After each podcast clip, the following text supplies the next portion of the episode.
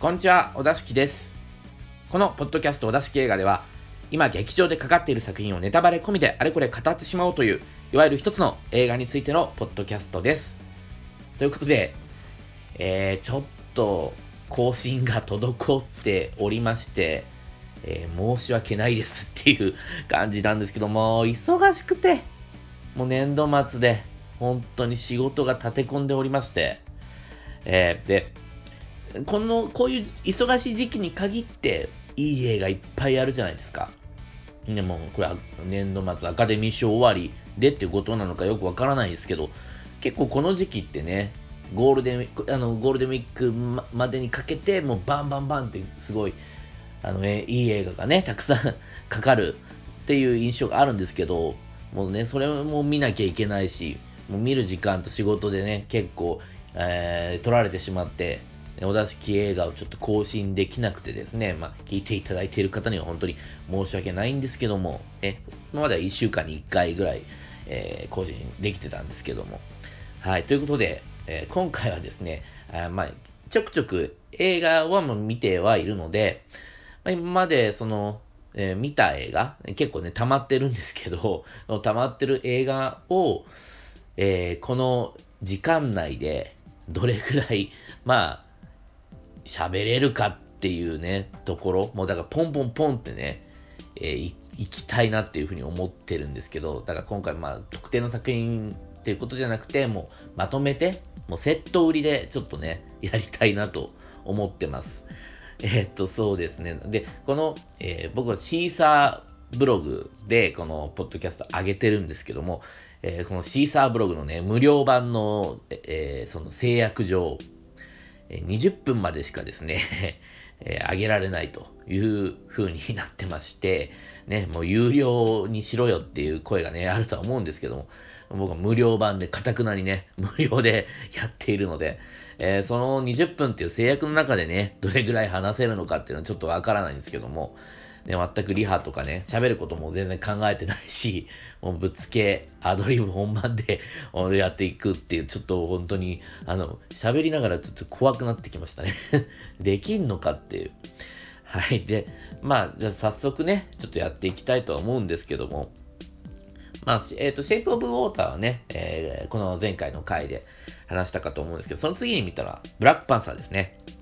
まあ、MCU のね。まあ、なんかアメリカではアベンジャーズの、うん、一作目をもう興行収入超えたのかな？だからもう、こいつ一人でもうかなりの、えー稼いでしまってるっていうね、ものすごいムーブメントになっているみたいですけども。はい。で、まあ僕、そうですね、あの、今回はその、ポンポンポンっていこうと思ってるって特性上ですね。えーいつもは点数とか星取りとかは、あのー特に言ってないんですけども、まあ一応自分でその映画ノートみたいなのがあって、それには、えー100点満点でね、えーその点数をつけて記録してはいるので、その点数を言ってから、あの、話していこうかなと思うんですけども、ブラックパンサーはですね、え100点満点中66点ということなんですけども、まあ、えっ、と、ブラックパスはいいところから言うと、すごく、あの、演出がね、繊細だなって思う箇所がすごくいっぱいありました。特にね、あの、キルモンガー、まあ、キルモンガー周りのその描写とか、彼のキャラクター設定とかも、ものすごく良くて、あの、彼が人気なのもわかる。うん。逆にね、そのブラ、ックパンサー自体がね、あんまり、あの目立ってないっていうか、かっこいい描かれ方をされてないなっていうのは、ちょっとヒーロー映画としてどうなのかなっていうのはありましたけども、まあ、キルモンガーっていう悪役がね、かなりあの光ってたっていうのはすごくいいと思います。ね。えーで、えーそう、マイケル・ビジョーダンがね、演じてる、あの、ライアン・クーグラーの前作のね、クリードの、えーにも主演してた彼ですけども、でライアン・クーグラーってね、もう話が脱線しちゃうんだ。すごいですね。フルートベール駅でっていうので、まあ、長編デビューしたと思うんですけど、まあ、あれも僕も映画館で見ましたけど、あれももうすごく、まっとうな、ちゃんとした立派な作品で、すごく面白かったですし、で、次がクリードで、まあ、バーンって来て、で、次ブラックパンサーでここまで到達したって、相当なクリエイターですよね。で、まあ、えー、まあ、ブラックパンサーですけれども、僕はですね、まあ、その、繊細な演出っていうところで言うと、キルモンガーが、まあの、なんだ過去の自分、過去のシチュエーションで、その、自分の父親と会話するっていうシーンがあって、そこのね、あの、シーンはすごく、あの、MCU でこんなに美しい涙が見れるのかっていうのがね、あの、うん、ちょっと舐めてましたね、MCU をね。ここまでのね、綺麗な演出ができるのかっていうのと、ちょっとね、そういうのを見れたっていうのは嬉しかったっていうのは、やっぱりあるんですが、ただまあさっきも言ったように、まあヒーロー映画としてどうなのかっていうのがちょっとあって、あの、結局ね、ヴィランが輝くっていうのは、あの、すごく重要だと思うんですけど、ヴィラン、そのヴィランの魅力をヒーローが超えてきて、初めてその、ヴィランも生きるし、ヒール、そのヒーロー側もメイン側も生きると思うんで、ちょっとその点でどうだったか、どうだったのかなっていうのがありますね。で、あとはそうですね、やっぱり、その派手なアクションをあまり、うん、入れようとしてないっていう意図がちょっと見えて、すごくこう設定的にはね、その、えー、ビブラニウムとか、その、ワカンダっていう国とか、結構大嘘ついてるんですけども、アクションとかそういう戦闘シーンとかはそんなに嘘をつかないような、まあ、リアリティ路線っていうのかな。そういう風に撮っているんじゃないかなとは思って、ただそこは別に、うーん、僕は求めてないというか、そこは別に派手にやっちゃってくれていいんじゃないかなっていうふうには思ったりしました。要はもう上がる戦闘シーンっていうのがなかったんですね、アクションシーンが。うん。ぱそれで言うと、えー、前作の、前作っていうか MC のね、あの、マイティー・ソー、バトル・ロイヤル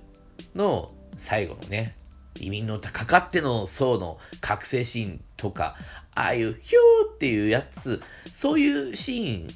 まあ、要はブラックパンサーを目立たせるシーンっていうのが、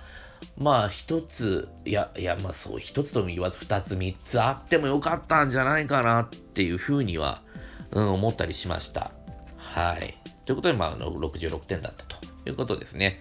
はい。もう、もうね、7分ぐらいに来ちゃったんで、もうどうしようかと思ってます。これ予定ではね、5、6作品行こうと思ってたけど、もう無理かもしれない。で次に見たのがですね、15時17分、パリキ。はい。クリット・イーストウッド監督の、えー、作品ですね。はい。これが点数100点満点中60点ということで、やっぱりこの作品をね、語るには、まあそのキャスト、うん、まあメインキャスト3人のみならず、あの、まあそういうテテロ事件があった電車に乗ってる乗客も、まあ大体その、えー、その、本当の乗客が集められて、まあ要は実際に自分たちが体験したことを再現しているっていう、本当の再現ドラマっていう風になってるっていうその構造？こ、これってどうなんですかね？やっぱり映画としては、劇映画としては初めての試みなんですかねちょっとその歴史はね、あの、わからないですけど、まあ、少なくとも僕は知らないので、まあ、そこ、そこ、そういうチャレンジをもう、この年でやっちゃうっていうのがまずすごいとは思うんですよね、クリント・イーストウッドって。うん。結局、あのー、似てる役者探すくらいだったら、本物にやらせりゃいいじゃんっていう、ね、この大胆な発想、そしてそれを実際やってしまう、えー、実行力。で、まあ、そこまでは、まあ、わかるけども、それをちゃんと、まあ、あの、この作品見、見ると、映画としてまとまってるんですよね。もうそれがすごいなと思って。あのー、名監督って、子役を、その、使うのがうまいっていう話がありますけども、まあ、子役もその素人さんも結局同じだと思ってて、まあ、演技経験がない子役にどう演出をつけるか、演技経験が乏しいんですかね。それ、そういう意味で素人を使える監督っていうのも、もう、あの、名監督と言っていいと思うんですけども、結局同じことだからもうクリント・イーストウッド監督としてはでこの作品でも子役が出てきますけどその延長線上でもう演出をつけてでちゃんと成り立たせてしまうっていうのがまずそこがねさらっとやってるけどすごいことだと思いますよ。うん。で、あと一つ良かったのは、やっぱりね、肉体がね、俳優がボディメイクして作ってる軍人の肉体じゃないなっていうふうに思いましたね。なんかこう、何が違うかっていうと、すごく言葉では言い表しづらいんですけど、すごくね、あ、軍人の肉体、普段からあの戦うために作り上げられている体、実在感みたいな、そういう、えー、感覚がありましたね。あの、3人中2人はね、あの軍人かと思うんですけど、これって、やっぱり俳優がそういう体を作ろうとしても到達できない、まあ、リアリティっていうところっていうのはこういうところから出てくるんだなと思いましたね。あとね、旅行のシーンがね、まあ、長いっていう、あの、そういう声もあると思うんですけども、僕は結構楽しんで見れて、こういう、あのスクリーンでね、こんなにナチュラルなあの旅行、旅行機を見たことがないっていう、それっていうのは多分、もう出てる人たちは素人だから、もう、あんだけ観光客がいる中で行っても、まあ、キャーキャー言われないから、もう、バンバン有名な観光地に行ける。そこでロケできるっていうところがあると思うんですね。多分一番有名なのは監督のクリント・イーストウッドでしょうしま、クリント・イーストウッドもね、ちょっとね、変装とかしたりとか顔隠してれば、まあ、周りは全然気づかないでしょうから、結局のところ、まああれでもあれ多分ハンドカメラっていうかなんか、本当に観光客気分な感じで撮ってるっぽい、えー、ような印象も受けるんですけども、そこがね、いや結構新鮮で、なかなか見ないな、この絵を映画でって思いましたね。ああれはまさに、多分、素人を使ってるからこそ、ああいうシーンもできるっていうところからの、えー、あそういうものを入れて、で、それが結構長めに使われてるっていうのそういうところからもね、えー、撮られたシーンなんじゃないかなと思うんですけども。はい。ということで、まあ、えー、この、えー、15時17分パリ行き、まあ、その、さらっとね、見れちゃうっていうところがあって、まあ、引っかかりっていうのが特にないっていうのはあるんですけど、うん、でもやっぱりね、僕はすごく新鮮な気持ちで見れましたし、あそこ良かったですね。あの、実際、あの、えー、事件が起きて、えー、それに、それの異変に察知した、えー、スペンサーが、バタンってね、もうすごい、もう目にも止まらぬ速さで、あのそのその時にその座席の前の、えー、机をこう出してたんですけど、バタンって机を畳んでしゃがむっていう、あのね、スピード感っていうか、もうその判断からの行動の速さっていうのが、あの動きが、また軍人っぽくてね、すごく良かったですねっていう、えー、細かいところでのリアリティっていうのがね、すごく、良かったと思いますね。はい。ということで、まあ、60点ということなんですけれども、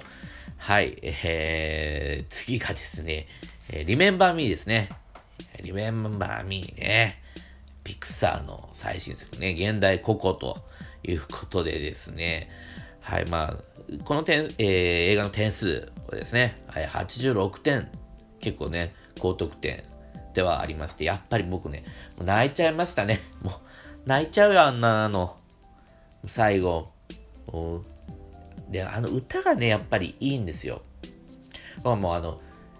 シシド・カフカとスカパラが歌ってる日本語版あるじゃないですか。あれ予告編でね、結構バンバンバンバン流れてたんですけども、あの、僕嫌いなんですね、あれ。僕あれ、なあれ違うだろうっていうふうに思っていて、多分原曲はもっといいはずだっっていうふうに思ってたんですね。まあ、聞いたことはなかったんですけど、原曲を。このアレンジとシシドカフカがダメなんじゃないかなっていうふうに勝手に思っていて、うん、だってアカデミー賞のね、主題歌賞取るぐらいですから、多分原曲はもっと素晴らしい曲のはずだって思って、えー、わざわざね、まあ少ない字幕版の回をね、探して見に行って、やっぱり字幕版で良かったかなっていうふうにちょっと思ったりもしたんですけども、ただ、元あの、ほう、ほう、日本語版を、えー、声をやってる男の子がいますけど、この子はすごく歌うまいですね。うん。あの、だから、結局、日本語版でも良かったかなっていうふうには、ちょっと思ったりもしたんですけども、どうなんですかね、シシドカフカは流れないんですかね？流れなかったら日本版でも良かったかなと思ってますが、えー、まあ、やっぱりね、その、あの主題歌がまず良くて、これ、放題がね、えー、Remember Me っていうことなんですけども、結構、まあ、ココっていう、えー、現代もね、もちろん、あの、意味がある言葉なんで、この映画内ではね、すごくいいタイトルだと思うんですけど、Remember Me っていう曲をそのままタイトルに持ってきたのは、僕はすごくよいいんじゃないかなっていうふうに思います。うん、この曲がこの映画一本のえー、中心をこう通って背骨になってる感じですかね。でこれがね、曲自体ももちろんいいですし、曲の使われ方、